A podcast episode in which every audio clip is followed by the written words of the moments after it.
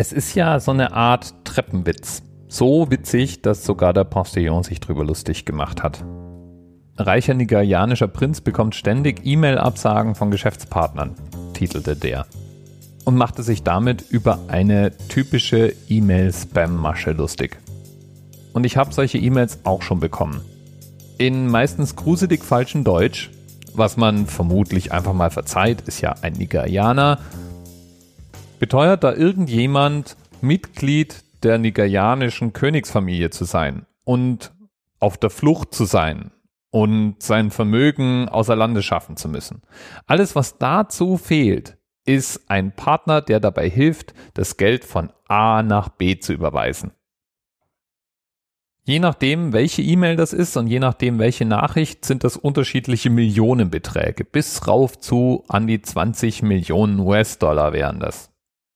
Ja, und für diese Transaktion darf natürlich der Helfer, also der E-Mail-Empfänger, einen Teil des Geldes behalten, also schon so einen üppigen Betrag.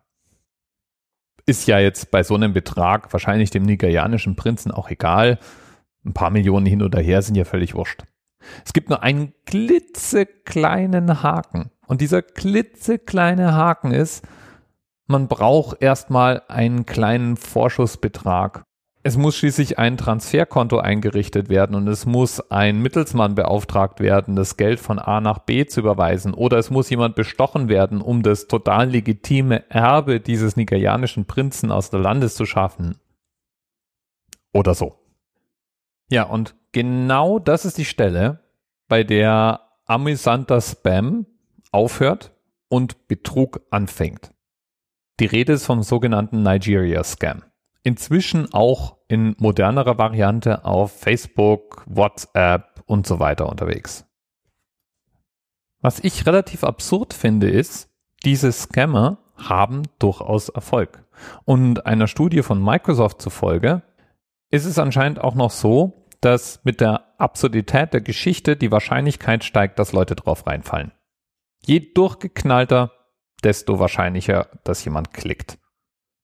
Wahrscheinlich nach dem Muster, sowas kann sich ja keiner ausdenken. Ja, und dann überweisen die Opfer ein paar hundert Dollar zur Klärung der letzten anwaltlichen Fragen. Ich meine, es ist ja auch ein kleines Investment, wenn man dafür vielleicht ein paar hunderttausend oder sogar eine Million bekommt. Und hören dann nie wieder was von dem nigerianischen Prinzen. Es interessiert auch eigentlich wenig, dass in Nigeria genauso wie bei uns solche Betrügereien verboten sind. Aber was man auf Englisch Nigeria Scam nennt, das nennt man alternativ zum Beispiel wahrscheinlich in Nigeria 419 Scam nach dem Paragraphen, der genau diesen Betrugsfall unter Strafe stellt. Lieben Dank an Dr. Asrael Todd, dem Themenpaten für die heutige Sendung, dank dem ich jetzt weiß, was Vollidiot auf Nigerianisch heißt, nämlich Mugu. So nennen nämlich die nigerianischen Nachwuchsprinzen da draußen die Leute, die ihnen auf den Leim gehen. Und meiner Meinung nach haben sie damit auch recht. Bis bald. TMRS 10, 9, 8. The experience of 47 individual medical officers. Was hier über die Geheimzahl der Illuminaten steht. Und die 23. Und die 5. Wieso die 5? Die 5 ist die Quersumme von der 23.